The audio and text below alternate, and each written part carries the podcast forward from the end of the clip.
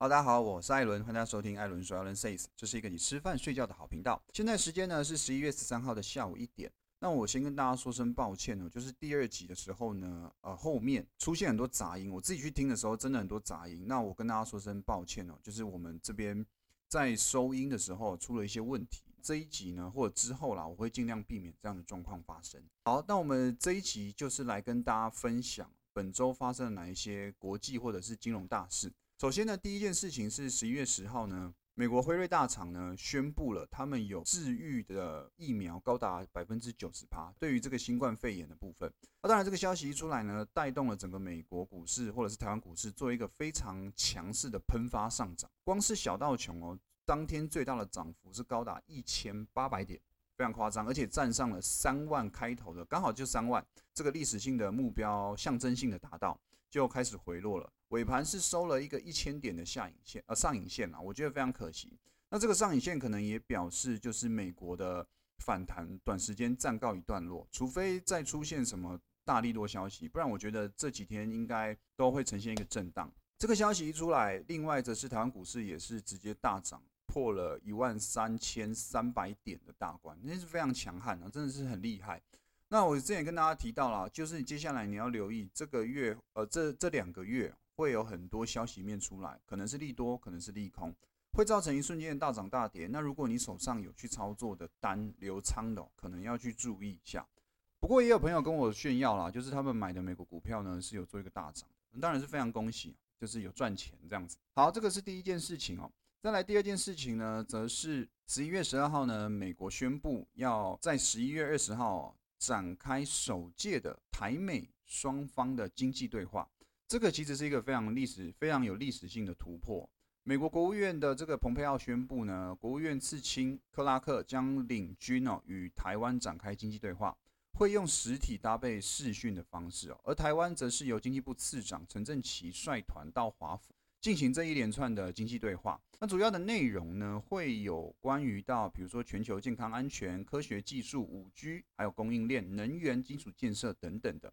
其实呢，这先前的一系列的动作，其实就不难发现啊，台湾跟美国其实越走越近哦。那像是八月二十八号，我们台湾的蔡总统宣布要降低美国猪牛羊的进口限制嘛。再则是九月的时候呢，刺青克拉克访台悼念李登辉李前总统的逝世。其实这个来台呢，是创下一九七九年哦，美国最高阶级的官员来台做拜访的一个记录哦。其实已经很久了，一九我们。算一九八零到一二零二零，其实也四十年了嘛，对不对？所以是创下一个四十年来美国最高层来台湾拜访的一个记录哦。其实真的算是一个里程碑。这一连串的动作呢，会促成了十一月二十号的经济对话。当然，这个消息一出来呢，中国的外交部就展开记者会啦，表示说将督促哦美国恪守一个中国原则哦，那停止呢提升台美的关系，就是警告台湾跟美国不要不要太超过。但我觉得这一次的警告呢，好像听起来还好。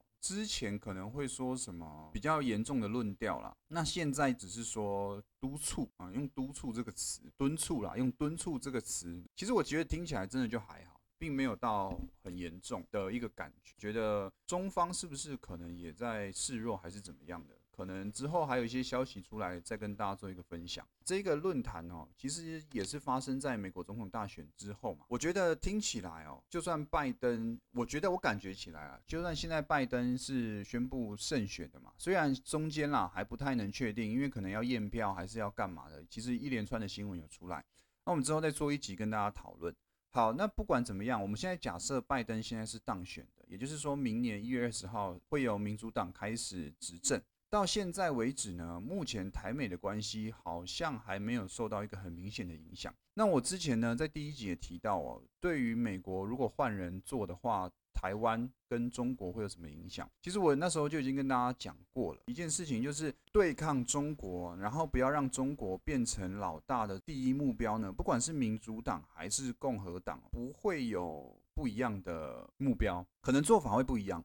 但目标一定是一样的，因为他们台美国就是老大嘛，美国老大不会让老二哦想要上来篡位的。不管怎么样，我觉得拜登当选也好，那川普当选也好，对于中国的抗衡抵抗呢，是只会有增无减，方式会不一样，但那个力道呢，只会越来越强。那对于台湾呢，当然就是一个受惠的好处了。不管是可能订单的转移啊，或者是战略位置的重要性啊，台湾跟美国势必会加深未来的合作的，这是一定的。那十一月二十号展开首届的经济对话呢，基本上已经是一个历史性的突破。接下来，我认为应该还有更多的活动。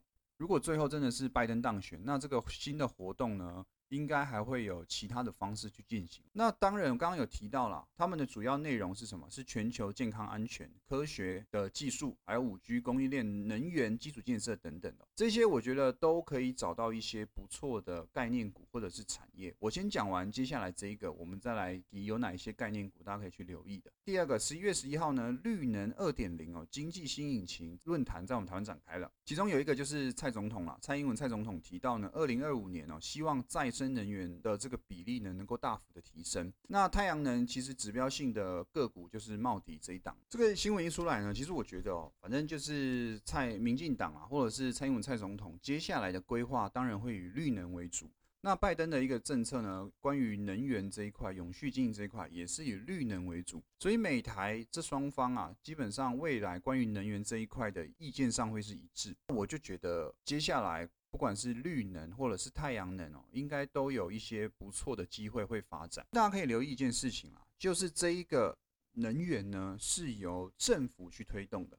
那政府去推动的意思就是什么？表示政府会砸钱，砸钱给这些公司。也许现在什么茂迪啊，可能绿能、太阳能的产业，呃，业绩都很惨烈了，都那种什么负三十几趴、负五十趴那种快倒快倒的样子。但是有政府撑腰，我觉得倒的机会比较低啦。接下来又有可能政府很多的经费的补助啊，不管是美国的还是台湾的。绿能这一块，太阳能这一块呢，后续应该都还有表现的机会。如果有做一个明显的回落，那我觉得大家可以去试着布局看看。反正我们就低买，呃，不用买到最低点，只要买到相对低点就好。再来，我刚刚提到的，他们经济论坛有提到一些东西哦，像是基础建设，最近的钢铁股或者是银建股。橡胶股这一些其实表现都非常亮眼。那我觉得，如果后面有一些回落了，我这个我喜欢的操作方式，并不喜欢追多，我就喜欢有回落再来接。所以我也会跟大家提倡说，如果接下来这一些我刚刚讲到的有回落，那我觉得都可以试着去布局看看。另外一个则是五 G。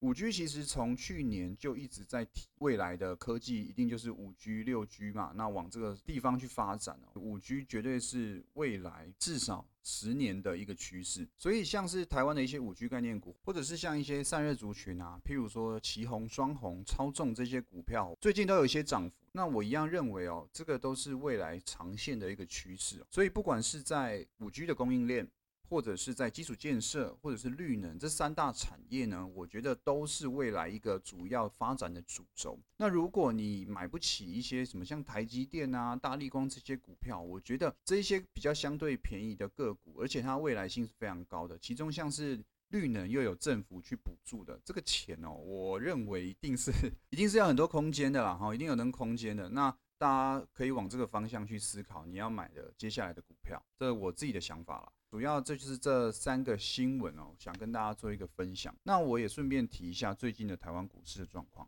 最近台湾股市呢，其实大家如果有在看盘的，应该可以留意到一件事情：这一波的拉抬啊，谁涨比较多？是船产跟金融。有人有说啦，就是什么金融股是拉抬的最后一波。我觉得这个听听就好，可能以前是可以这样参考，但我觉得现在不准。我觉得现在还是要看谁，要看纾困专案，看资金，因为这一波的资金泡泡到现在都还没有结束。那只要资金泡泡在，船产、金融、电子哦，这三个大的族群跑来跑去，我觉得是非常合理的。只是这一波的上涨呢，我反而觉得传统的思维是不适用的，因为大涨之下呢，反而像台积电到现在都还没有创新高，八月的那一个新高呢，到现在都没有去突破，反而是一些船产啦，或者是一些金融股都是有做一个明显的反弹的，金融股可能是跌升反弹。但很多船产股，尤其像是车用，然后像是这个纺织、橡胶啊，其实涨幅都非常的夸张。大家可以去思考一下这一波的上涨。如果你有在盯盘啊，你可以去注重一下、留意一下这一次的上涨呢，其实非常的，我觉得跟之前的惯性不太一样。尤其像礼拜三也大涨，对不对？但是呢，电子的当天的交易比重呢是降到六成之下，只有五成五，反而是船产加金融哦，跑到了四成五。一堆船产股、一堆金融股呢，那一天是大涨的，那也主要是由金融。拉上去的，我觉得这就非常的奇怪。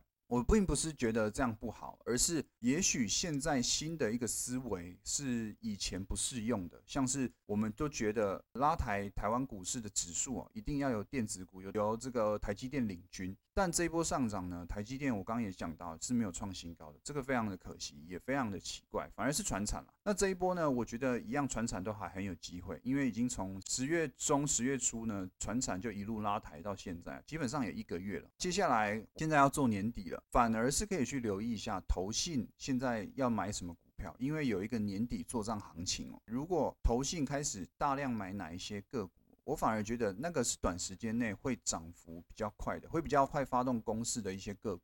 反而外资，我现在认为就还好，因为投信要做账，我觉得做账行情大家可以把握一下。那另外提到一件事情，我们刚刚前面有讲到嘛，辉瑞大涨，那疫苗股反而是都大跌的，像是一些生技啊，或者是一些，尤其是南地啊，我想大家应该都有听到南地这张股票涨了将近一倍，那一天呢，隔天礼拜三是跌停板的。因为呢，南帝是做这个塑胶手套，一个概念是这样子啦。疫苗股疫苗出现了，那相对应一些医疗用品呢，使用的幅度可能就没之前那么高，所以呢，像是这个南地就会做一个回落。那相反的，哪一些个股有大涨呢？像是运输类股，当天呢，长荣航是涨停板，华航也是涨停板。那另外则是一些观光股票，观光运输呢是做一个明显大涨的。那另外台塑化也可以留意。因为这个消息一出来呢，大家都觉得哦，好像可以出国喽，未来好像离解禁不远喽。所以呢，原油啊，原油是做一个非常明显的大涨的，两天好像涨了十趴多吧。台塑化呢，也是在两天内涨了超过十趴，好像十三还是十四趴，反正这个幅度非常夸张了。那当然也是消息面带来的影响。所以你想要赚快钱的，其实可以留意消息，然后再借由这个消息去思考说有什么相反或者是相似的股票可以去进场的啦。好啦，以上呢就是一些透过现在的消息、现在的产业还有政府，去思考说接下来哪一些股票可以去布局的。跟一些，比如说像我，其实都会看技术面跟筹码面嘛。我觉得这个思考的逻辑跟方向就有点不一样了。透过这个方式啦，大家可以去想一下，说剩两个月就二零二一年了，那年底通常哪些股票、哪一些族群会做不错的上涨？最简单、最直白的方式就是你可以去看投信买的，投信呢有季底做账行情、年底做账行情。他们的数字要漂亮，未来升官加薪才容易。他们会一起哦去炒某几个族群，或者是某几档个股，大家可以去留意一下喽。好，那今天的 podcast 呢也到这边，那我们就下一次见，谢谢大家啊！对对对对对，喜欢听我的频道的朋友，记得要给我五颗星，然后要订阅我。好，今天 podcast 就到这边，谢谢大家。